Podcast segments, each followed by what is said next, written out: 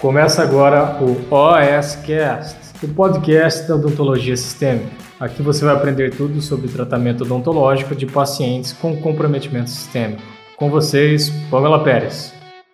Pamela, o que, que, é melhor, né? Quando eu vou avaliar um paciente diabético, é melhor eu pedir a glicemia ou já não é melhor eu pedir a hemoglobina glicada? O que, que você acha disso? Então fica aquele questionamento e hoje a gente vai aí bater o martelo, digamos assim, para o que é melhor na nossa rotina odontológica. Hoje eu vou falar exatamente se é melhor a gente pedir a glicemia, se é melhor a gente pedir a hemoglobina glicada. Por que, que a gente pede esses exames? Quando que eu vou pedir? O que, que cada um deles quer dizer? Então vamos lá lá. Vou compartilhar com vocês os meus resumos, você já sabe. Se você quer receber os meus, meus resumos, é só você se inscrever na minha lista de transmissão. Então você entra lá, pamelaperes.com.br barra resumos, deixa seu e-mail e seu nome que geralmente nas segundas-feiras eu tenho mandado os resumos das lives. Então eu mando os artigos, eu mando os meus resumos, tudo que eu utilizei nas lives de quinta, de terça e quinta-feira eu mando para vocês por resumo para ficar mais fácil realmente o entendimento, tá legal? Então vamos lá. Ó, o, o, o JP Odonto mandou aqui musicão Queen. Gente, Queen é a melhor banda de todos os tempos, tá? Não, e quem dizer ao contrário está absolutamente enganado. Mas vamos lá então, Doc. Vou compartilhar para vocês a minha tela e vamos por partes. A primeira coisa que a gente precisa saber para determinar quando que eu peço glicemia e quando que eu peço hemoglobina glicada, a gente tem que lembrar as nossas bases da fisiopatologia da doença. Então, esse é o primeiro passo. Você sabe que eu gosto sempre de colocar aqui as bases, porque sem a base, Doc, a gente não consegue determinar. Todo o meu manejo odontológico depende de eu entender essas bases da fisiopatologia, entender o que está acontecendo com o meu paciente. E aí, o que normalmente ocorre quando a gente solicita. É, para que, que a gente vai solicitar esse tipo de exame? Bom, para um paciente diabético, certo? Então, se eu tenho, se eu vou fazer um atendimento de um paciente diabético ou de um paciente pré-diabético ou de um paciente que eu tenho suspeita que tem diabetes, então esses dois exames eles vão ser extremamente valiosos para mim, tá? E aí eu quero compartilhar aqui com vocês só pra gente lembrar, tá? Vou pegar aqui, tô compartilhando, então ó, tá aqui no nosso resumo, ok, docs? Quando que eu solicito, né? Então, para aquele todo paciente com diabetes mellitus. E só para a gente lembrar que essa é uma doença metabólica, né? Que está relacionada exatamente pela falta ou má absorção da insulina, que é aquele hormônio produzido no, no pâncreas e a cuja função, né, a insulina, a função dela é quebrar a molécula de glicose e transformar em energia, ok? Bom, eu vou pegar, eu quero mostrar para vocês esse esquema maravilhoso aqui, eu vou dar um zoom que fica muito mais fácil da gente entender se você nunca lembra, ou mesmo você sabe que não é o meu objetivo aqui falar de concurso, né? Mas se você está estudando, vale sempre para concurso também vale sempre lembrar. Vamos lá. Então, quem está aqui no Instagram, migra para o YouTube para você ver o que eu estou mostrando aqui, meu esqueminha, meu resumão. Bom, Doc, quando a gente se alimenta, né, um paciente rígido, eu, você, enfim, sem diabetes, quando a gente se alimenta, o que, que acontece? Existe uma alta taxa de glicose, a glicose é proveniente de carboidratos, de proteínas, de gorduras, enfim, todo alimento, tudo que a gente come tem glicose, certo? E ela é fundamental para nossa sobrevivência. Então, uma vez que eu me alimentei, eu tenho uma alta taxa de glicose, e quando eu tenho essa alta taxa de glicose na corrente sanguínea, né, meu intestino absorveu e jogou a glicose na corrente sanguínea, estimula as células beta, o pâncreas basicamente, a produzir a insulina. O que, que a insulina faz, Doc? A insulina ela estimula o fígado a absorver essa glicose e armazenar em forma de glicogênio. Por que, que o fígado faz isso? Porque quando eu não estou comendo, nos meus períodos ali de é, entre as alimentações, ou meu período de jejum, mesmo o jejum durante o sono, eu tenho uma diminuição da glicose nos meus tecidos tecido cerebral, tecido muscular, tecido cardíaco. E aí exatamente esse é, o glicogênio ele vai ser convertido em glicose novamente. Então como que acontece? Tem baixa de glicose na corrente sanguínea nos tecidos? Mais uma vez, aí vai ser as células alfas do pâncreas vão liberar o que a gente chama de glucagon e é o glucagon que vai fazer essa esse glicogênio se transformar novamente em glicose e de novo para a corrente sanguínea. Então, isso é um processo cíclico que acontece constantemente no nosso organismo, tá certo? Então, é assim que trabalha insulina, glucagon, o, a dupla sertaneja, né? Insulina e glucagon com vocês. Muito bem. O que, que acontece com o paciente diabético, Doc? Essa insulina aqui, ó, por algum motivo, ou ela está diminuída ou ela não trabalha de forma adequada. Ou seja, em vez do fígado pegar essa glicose, armazenar, transformar em glicogênio, essa glicose fica na corrente sanguínea. E você já sabe, se você já assistiu outras lives, enfim, se você não assistiu nenhuma outra live ou nem outro vídeo meu, é a primeira vez que está vindo aqui, tem vários vídeos no canal que eu explico isso, inclusive discussões de caso clínico. Se a gente tem exatamente esse aumento de glicose na corrente sanguínea, isso, doc, doc é muito danoso para os tecidos. Isso causa lesões, inflamações vasculares, né? Isso pode causar alterações da bainha, é, neuro, ba, é, bainha de mielina, né? Do nosso impulso é, nervoso, nossos neurônios. Então, tudo vai interferir. Isso pode causar mais doença cardiovascular, isso pode levar a alterações renais, e isso, logicamente, é, quanto mais glicose a nossa corrente sanguínea, nossos tecidos, mais a gente tem uma chance de proliferação bacteriana, a gente tem substrato para bactéria mesmo. A glicose em excesso, ela faz um processo de inflamação constante nos nossos tecidos, não só em todos os tecidos, como os tecidos orais, né? Gengivais, periodontais, tecido ósseo. Então, quando a gente pensa no paciente diabético, a primeira coisa que a gente tem que saber é o quanto de exatamente glicose tem na corrente sanguínea desse paciente. Então, esse é o meu primeiro parâmetro.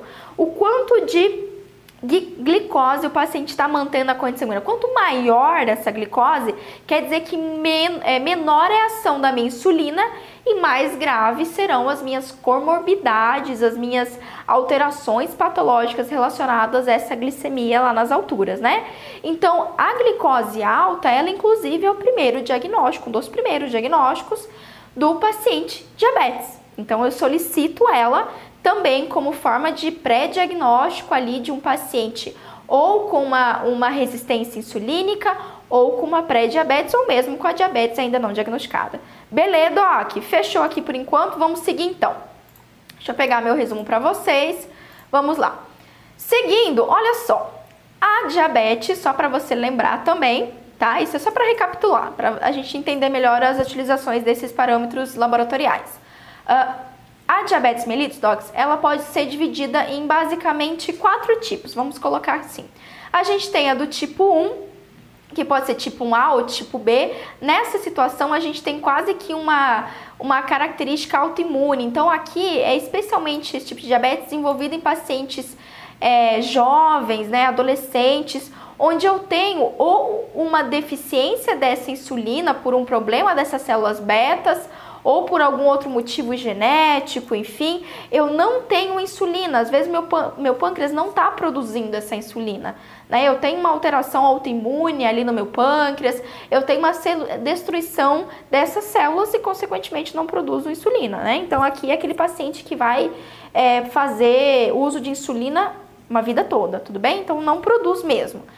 A mais comum que a gente tem, é o que você mais vai encontrar no consultório, né? 90% dos casos de diabetes mellitus no país, a gente tem diabetes tipo 2, onde eu tenho uma perda progressiva da secreção insulínica combinado com uma resistência.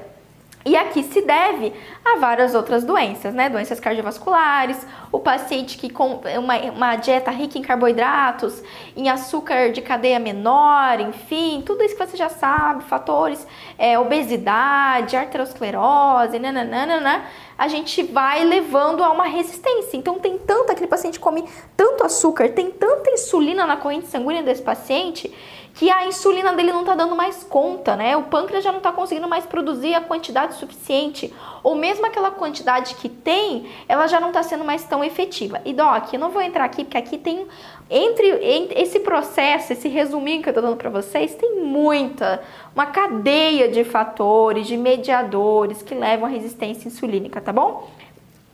Mas o que eu preciso, o que a gente sabe é que a maior parte dos nossos pacientes, eles vão, que vão vir para o nosso consultório, vão ser diabetes tipo 2. E aí a gente também tem diabetes gestacional, característica das alterações é, fisiológicas da gestação e também outro tipo de diabetes, né, relacionadas a doenças endócrinas, a doenças, a infecções, a medicamentos, enfim, outras situações é, relacionadas como, digamos assim, uma comorbidade de outras, outras patologias de caráter secundário. Tudo bem aí então? Tranquilo? Ótimo, beleza. Vamos seguir então. Pegou aqui, só para relembrar, vamos falar agora direto dos exames de sangue. Então, vamos lá.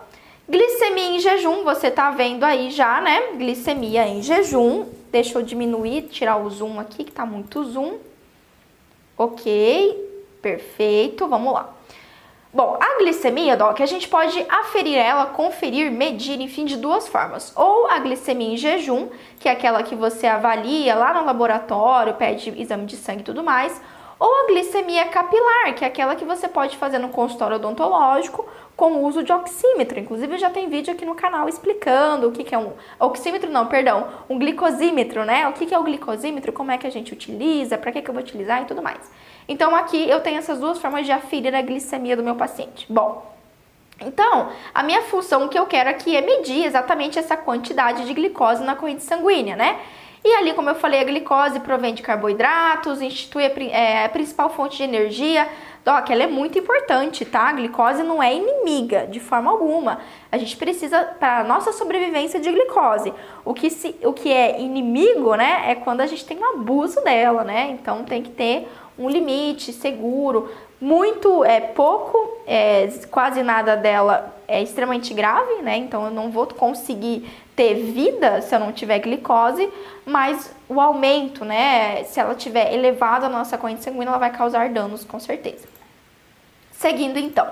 Valor de referência, já guarda aí. O que é um paciente ígido, né? Eu, você, enfim, de 70 a 99 miligramas por decilitro. Acima de 99 já é um paciente num quadro de hiperglicemia e abaixo de 70 é considerado um paciente num quadro de hipoglicemia.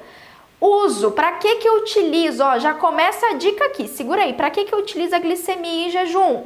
Diagnóstico de diabetes mellitus, controle da diabetes mellitus e também para eu diagnosticar hipoglicemia, lógico, ok? Para ver se meu paciente está com hipoglicemia. Cadê? Ah lá, não, não está grifando. Enfim, então é a primeira coisa que a gente tem que ter na cabeça, guarda aí. Ela sim é utilizada para o diagnóstico de diabetes mellitus, ela sim é utilizada para a gente avaliar o controle dessa diabetes e por uma hipoglicemia, Doc. Já começa aí o meu diferencial. Então, solicitar ou aferir mesmo, isso é uma prática minha e é uma prática que eu recomendo aqui nas minhas redes sociais. Aquele paciente diabético, a cada atendimento odontológico, eu tenho que aferir a glicemia dele, né? Eu tenho que ter certeza de quanto que tá isso na corrente sanguínea antes de iniciar meu procedimento. Glicemia capilar com o glicosímetro, tá certo? Então, esse é o primeiro uso dela. E agora? E a tal da hemoglobina glicada? Que diferença ela vai fazer na minha vida? Vamos lá que agora eu vou falar dela. Então, ó, seguindo aqui. A hemoglobina glicada ou hemoglobina glicosilada, ou também conhecida como HbA1c, tá certo, Doc? O que que acontece? Geralmente, geralmente não, né? Eu adoro falar geralmente. A gente sabe que a, a, dentro da nossa corrente sanguínea, ok, nossas células sanguíneas, a gente tem os eritrócitos, são as hemácias, e as hemácias, elas são constituídas basicamente de hemoglobina. O que que acontece? A glicose, ela é fundamental para a sobrevida e funcionamento das hemácias, certo? Para as hemácias trabalharem, é necessário, como reserva de energia, a glicose, por isso que ela está presente ali. E uma vez que é preciso a glicose, a glicose, quando a gente se alimenta, enfim, ela se liga, tá, à hemácia. Então é normal. Ela tem essa que a gente chama de glicação. Então a glicose se liga na hemácia e fica ali grudadinha. Uma vez que tem essa glicação, é praticamente irreversível. Então a glicose, ela não vai se sair da hemoglobina e falar tchau hemoglobina e vai embora. Não. Ela vai grudar na hemoglobina e ela vai ficar grudadinha na hemoglobina. Enquanto a hemoglobina viver enquanto a hemoglobina viver. O que, que acontece? A vida de uma hemoglobina vai variar ali de 90 a 120 dias, tá certo? Então, uma hemácia, ela, uma vez que ela sai da medula óssea, ela tem um tempo de vida e aí, quando ela já trabalhou, a bichinha já fez o que tinha que fazer, ela se aposenta e sofre hemólise, ou seja, o próprio organismo, há uma, no fígado acontece inclusive isso, essa destruição das hemácias. Tudo bem, Doc? Então tenha isso em mente, a glicose se liga à hemoglobina e ali faz essa ligação. E o nome dessa ligação é o que? Hemoglobina glicada. Então nada mais, nada menos é do que a, a, a hemoglobina com quantidade de glicose ligada. Esse é o nome, fechou? Tranquilo aí? Muito bem. Olha lá o esqueminha para deixar bem legal para vocês. Então, ó, quando essa glicose liga essa hemoglobina continuamente, praticamente de modo irreversível, durante o tempo de vida da hemácia, 120 dias. Sendo assim, a hemoglobina glicada, glicosilada, glicosilada será proporcional ao nível plasmático médio de glicose nos 30 a 90 dias precedentes. Então, olha lá, olha esse esqueminha bonitinho para vocês. A gente tem as nossas hemácias aqui dentro dos nossos vasos sanguíneos. E aí, dentro do nosso glóbulo vermelho, dentro da nossa hemácia, a gente tem a hemoglobina, lindinha hemoglobina. E a glicose se liga a essa hemoglobina. Quando ela se liga, a gente chama de hemoglobina glicada, normal, ok? E isso daqui, Doc, circula. Então, uma vez que ela se ligou, juntou, não separa mais, só na morte dessa hemácia. Portanto, portanto, anota aí. Quando eu solicito hemoglobina glicada, eu consigo ver ali um histórico da minha quantidade de glicemia do paciente, tá certo? Então eu vejo um histórico de até 90 dias, de 30 a 90 dias para trás ok? Como foi, é, ah, quanto de glicose está grudada nessa hemácia. É isso que eu consigo ver nesse parâmetro. E aqui, ó, já vou mostrar para vocês quais são os valores de referência. Então, ó, Geralmente, um paciente com quantidade adequada de, de, glicemia, ele vai apresentar ali, né, a nossa hemoglobina glicada menor que 5,6%. Esse porcento representa o porcento de glicose grudada na hemácia. Basicamente é isso, tá certo? Um paciente pré-diabético vai variar de 5,7 a 6,4. E um paciente já com diabetes confirmadas, olha lá, 6,5. Portanto, o uso desse exame vai ser para monitoramento e adesão ao tratamento do paciente com diabetes mellitus. Previsão de complicações microvasculares diabéticas como retinopatia, nefropatia diabética, doença periodontal, pé diabético. Olha que top. Então, que que, por que, que esse exame é legal? Por que, que dentista adora pedir esse exame, né? Se você não gosta, então te apresento, vale a pena você solicitar. Doc, esse parâmetro ele realmente me mostra se será que esse paciente tá tomando a medicação certinha nos últimos três meses? Será que esse paciente está controlado da patologia dele, né? Será que ele está fazendo a metformina, a insulina, lá bonitinha, a, a glibenclamida bonitinha? Será? Como é que eu descubro isso? Solicito uma hemoglobina glicada. Tá? Solicito ela. Então, ela é muito, muito legal, exatamente para a gente avaliar melhor o paciente diabético. Por quê, Pamela? Você já já ouviu falar? Às vezes aconteceu com você, eu já fiz isso, tá? Confesso que eu já fiz isso. Vou lá fazer exame de sangue, eu sei que eu vou, vai, o médico solicitou glicemia em jejum, né? A gente sabe que geralmente você vai ter que ficar 8 horas, de 6 a 8 horas em jejum para você é, fazer a coleta sanguínea para determinar a glicemia em jejum. E aí o que, que a gente faz? uns dois dias antes a gente não come nada, né? Não come um pão, não come nenhum doce, não come nada, nada, nada. Você fala assim, pelo amor de Deus, senão minha glicemia vai ficar lá nos altos. Sim, porque é exatamente isso. Geralmente a glicemia, uh, o uso dela ali, né, vai ser em 8 horas de jejum. Praticamente eu não vou ter, eu vou estar num quadro de hipoglicemia. Então a, o nível de glicemia na minha corrente sanguínea ele é mínimo, é o de sobrevivência ali, certo? Vai estar o menor, a menor quantidade possível. Então às vezes a gente faz isso.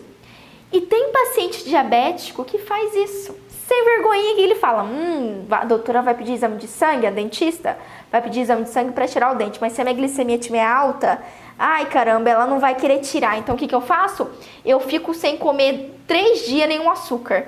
Aí vai medir minha glicemia, tá de boa. Ah, mas aí o que, que a gente faz? A gente pega na hemoglobina glicada, que não tem, não tem volta, não tem escapatória. Você descobre se aquele paciente realmente está controlado com esse parâmetro. Por isso que ele é tão importante. Aí vem aquela pergunta, né? A pergunta, a grande pergunta da nossa live. Ok, Pamela. Então eu sempre só vou pedir hemoglobina glicada. Só vou pedir isso. Não vou nem pedir glicose, é muito mais efetiva pedir hemoglobina glicada. Pois é, não, Doc. Na verdade, a resposta para essa pergunta é qual que é melhor? Nenhuma das duas. As duas vão trabalhar de forma juntas. As duas são importantes para avaliação do nosso paciente diabético, tá? Vou mostrar um quadro para vocês que vai ajudar a exemplificar isso. Então vamos lá? Olha só, Doc. Aqui a gente tem esse quadro que é da Sociedade Brasileira de Diabetes, tá certo? E ele mostra os critérios laboratoriais para diagnóstico de normoglicemia, pré-diabetes e diabetes mellitus, tá certo? Então, o que, que ele fala? Ó, um paciente, eu, você, saudável, a glicemia em jejum geralmente vai estar menor que 100 e a hemoglobina glicada menor que 5,7. Existe outro parâmetro também de investigação que é esse daqui, ó. Talvez você já tenha feito esse exame, que é a tal da curva glicêmica. Você já fez exame de sangue? Caramba, é um dos piores exames para se fazer no planeta, ou exame péssimo. Como que funciona? Você vai lá para o laboratório, faz a primeira coleta de sangue. Você vai em jejum para o laboratório e faz a primeira coleta de sangue. Aí você toma um copo, tá? Um copo de. Tá até aqui, deixa eu até pegar para eu não falar errado para vocês, ó. 75 miligramas de glicose. É basicamente, você vai tomar, Doc, um xarope. Você toma um xarope de glicose pura. É água com açúcar puro, puro, puro. Você toma aquilo, tá? Toma aquilo de 1 a 2. E depois de duas horas, você sentado lá, esperando duas horas, é feita uma nova coleta, tá? Sanguínea. E aí vai verificar qual que é o nível de glicemia na sua corrente sanguínea. Tá? Então você toma uma dose cavalar de glicose. Então esse é outro tipo de parâmetro para determinar se o paciente, o diagnóstico de diabetes, né? Então, ó, após duas horas da sobrecarga, geralmente eu e você vamos estar com uma glicemia menor que 140, né? Porém, aí começa a modificar, né? Um paciente pré-diabético, doc, a glicemia estará entre 100 e 126, a hemoglobina glicada entre 5,7 e 6,5. Uh, e a glicose, ó, vai estar ali na casa dos 140 até os 200. Pamela, por que, que é legal? Por que, que a gente tem essa curva glicêmica, né? O que, que esse exame mostra, inclusive? Dá para eu solicitar isso no meu paciente? Dá. Assim, ele é legal para a gente ter o diagnóstico preciso, o diagnóstico mesmo de diabetes é complementar o diagnóstico de diabetes mellitus. Mas na nossa rotina clínica não é necessário, de verdade. Glicose, hemoglobina glicada é mais que suficiente. O que, que é interessante? Quanto, como é, fez essa, esse shot de glicose, em duas horas o meu, o meu pâncreas tem que trabalhar, produzir insulina para pegar toda essa glicose e mandar lá para o fígado. Um paciente com uma resistência insulínica, esse, esse exame é legal por causa disso, para ver essa resistência, esse começo do diabetes. O paciente com resistência, durante esse tempo, ele não vai dar conta. Então, aquele período vai demorar muito, muito mais tempo para ele fazer esse processo e, consequentemente, me mostra essa resistência. Top, né? Muito legal. Seguindo, um paciente diabético, então a gente considera o paciente diabético, doc, com glicose em jejum acima de 126, glicose depois de duas horas acima de 200, tá? Glicose ao acaso, ó, do nada você mediu uma glicose lá acima de 200 ou a hemoglobina glicada acima de 6,5. Então, o que, que isso daqui me diz? Me diz, Doc, que eu preciso de ambos para determinar o parâmetro do meu paciente. Eu posso até pedir a hemoglobina glicada para eu verificar esse, esses 90 dias aí do meu paciente, né? Para eu ter é, os valores, como é que fala a palavra? Retrocedentes? É retrocedentes, amor? Eu não lembro agora. Enfim, você vê 90 dias para trás, eu esqueci o termo agora. Mas aí você solicita isso sim para você avaliar o quanto seu paciente está compensado só que, lembre-se de uma coisa. A hemoglobina glicada, ela é um valor que você vê para trás. Para trás, daquele dia que você fez para trás, 90 dias para trás, de 30 a 90 dias para trás. E para frente. Por exemplo, Eu posso solicitar, é legal eu solicitar minha hemoglobina glicada, é, e essa é a dica que eu dou para vocês, para minha avaliação, para o meu planejamento odontológico. Só que durante o meu tratamento odontológico é imprescindível eu saber qual é a glicemia do dia do meu paciente. Dois motivos. Motivo número um, para eu identificar uma hipoglicemia, porque a hemoglobina glicada não me indica hipoglicemia, Doc. Ela me indica se o paciente está fazendo uso da medicação certinha, se ele está controlando a alimentação e tudo mais. Mas ela não me fala na hora qual é a glicemia do paciente. Eu não consigo identificar uma hipoglicemia. Por quê? Um paciente diabético tipo 1 ou tipo 2, especialmente tipo 1, a chance dele ter um, um, um quadro de hipoglicemia é alta. Então, se ele não se alimentou direito, se é um paciente com nível de ansiedade importante, ele pode ter um quadro de hipoglicemia. E eu só consigo identificar isso verificando a, a minha glicemia. Inclusive, a glicemia capilar, a gente, aquela que a gente usa o glicosímetro dentro do consultório odontológico. Então, não precisa nem ser em jejum. Inclusive, quando eu solicito exame laboratorial mesmo, geralmente eu peço, eu peço a glicemia, mas eu quero mais ver hemoglobina glicada. Agora, na minha rotina de atendimento, cada vez que eu vou atender esse paciente diabético, eu faço a, a, glicemia capilar. Na hora eu sei, naquele momento eu sei como está o quadro de saúde do meu paciente. Então essa é a grande diferença. E é por isso que as duas são complementares e não dá para você abandonar a glicemia em jejum ou a glicemia capilar DOC. A gente adiciona a hemoglobina glicada, mas a gente não esquece desse outro parâmetro. Então eu verifico hipoglicemia e eu verifico a hiperglicemia e eu verifico para frente, né, daquele dia de atendimento para frente. Então, a ah, minha consulta inicial eu aferi a glicemia do meu paciente e eu notei que estava 200. OK. Na próxima consulta eu vou aferir de novo. Ah, já está 130. Opa, então quer dizer o quê? Que mesmo o paciente há ah, 90 dias atrás não estava compensado, mas agora tá, certo? Se ele, você fez orientações para esse paciente, você puxou a orelha dele igual eu faço. Você falou, olha, seu João, o senhor tem que tomar o medicamento do senhor no horário. O senhor tem que essas, ó, enquanto o senhor tiver sobre atendimento odontológico, no mínimo, pelo menos enquanto o senhor estiver aqui comigo, né, fazendo os procedimentos, eu não quero que o senhor fique comendo um monte de macarrão, um monte de batata, um monte de carboidrato, eu quero que o senhor tenha uma alimentação mais equilibrada, eu quero que o senhor coma verdura, legume e carne, é isso que eu quero que o senhor faça durante esse, esse planejamento, enquanto o senhor estiver aqui comigo, pelo menos, eu falo isso, pelo menos enquanto o senhor estiver aqui comigo, por favor, porque senão a gente não vai ter uma boa cicatrização, o senhor pode perder o implante do senhor, o senhor pode sentir dor durante a cirurgia, essa gengiva do senhor não vai cicatrizar nunca, eu faço terror, faço mesmo faço o terror mesmo. Nessas horas é legal fazer o terror. Mas eu explico isso para o paciente. Então, a glicemia eu vou sempre preferir, porque aí eu vou acompanhar o meu paciente. Eu vou exatamente saber se com as minhas orientações, com a minha solicitação, ele está cuidando, né? Ele está cuidando. Ou mesmo eu vi a hemoglobina glicada tá uma bagunça, aferir a glicemia tá lá nas alturas, pô, encaminhei para o médico, é para esse paciente estabilizar melhor o quadro de saúde dele. Quando ele voltar, eu tenho que saber se ele está mantendo isso, né? Porque pode ser que ele foi há um mês atrás do médico, o médico já alterou a medicação desse paciente, mas ele não toma. Ou ele come, faz uma dieta completamente cariogênica, digamos assim, né? Cheia de açúcar, desbalanceada. O médico não vai fazer milagre, doc. Se o paciente não cuidar da própria saúde dele, não adianta nada. Ele pode, você pode encaminhar para o médico 20 vezes que não vai mudar em nada tá certo? Então a gente solicita a glicemia exatamente para acompanhar isso.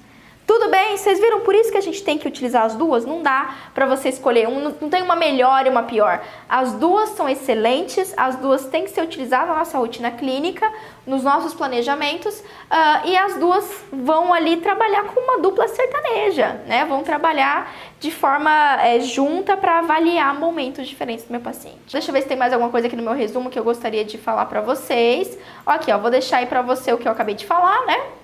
A hemoglobina glicada é indicada sempre no início do tratamento para avaliar se o paciente está realmente compensado ou não, e a glicemia ferida a cada consulta para identificar quadros de hipoglicemia ou picos hiperglicêmicos. Ah, salva de palmas para os nossos exames laboratoriais. Doc, clareou na sua mente isso? Ficou mais claro? Você sabe agora quando é que você vai usar as duas? Top, se é isso, então está concluída a nossa live.